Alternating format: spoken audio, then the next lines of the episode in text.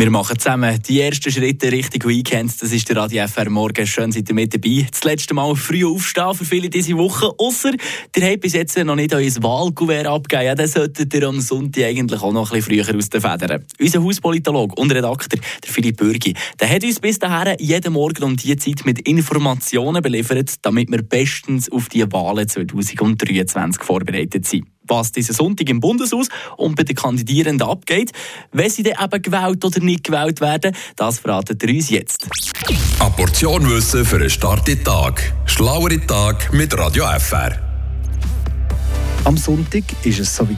Die Stunde der Wahrheit. Dann kommt aus, wer das gewählt ist. Noch bis am Mittag haben die Stimmbürgerinnen und Stimmbürger in der ganzen Schweiz Zeit, in ein Wahlzettel einzuwerfen und zu sagen, wer das Bundesbern soll die Sitze besetzen Nein, geht es in den Gemeinden zu grossen Zöllen los. Wenn alles gut geht und die Informatiksysteme funktionieren, dann sollen es im Kanton Freiburg die ersten aussagekräftigen Resultate ab dem halben vier geben. Ab dann soll man wissen, wie es aussieht im Rennen um das Stöckchen.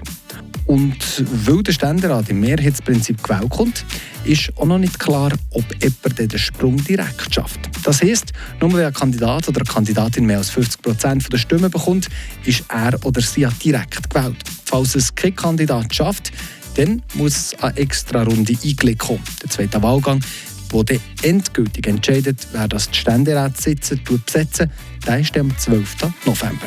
Dann wir zurück auf den Sonntag.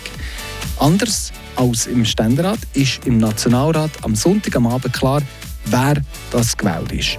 Dort erwarten wir ab der halben fünf am Nachmittag die ersten wirklich aussagekräftigen Resultate.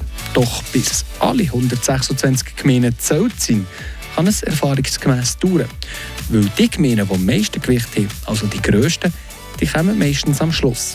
Es könnte also bis zu den letzten paar Gemeinden spannend kommen. Frische Tag, der Radio FR Morgen.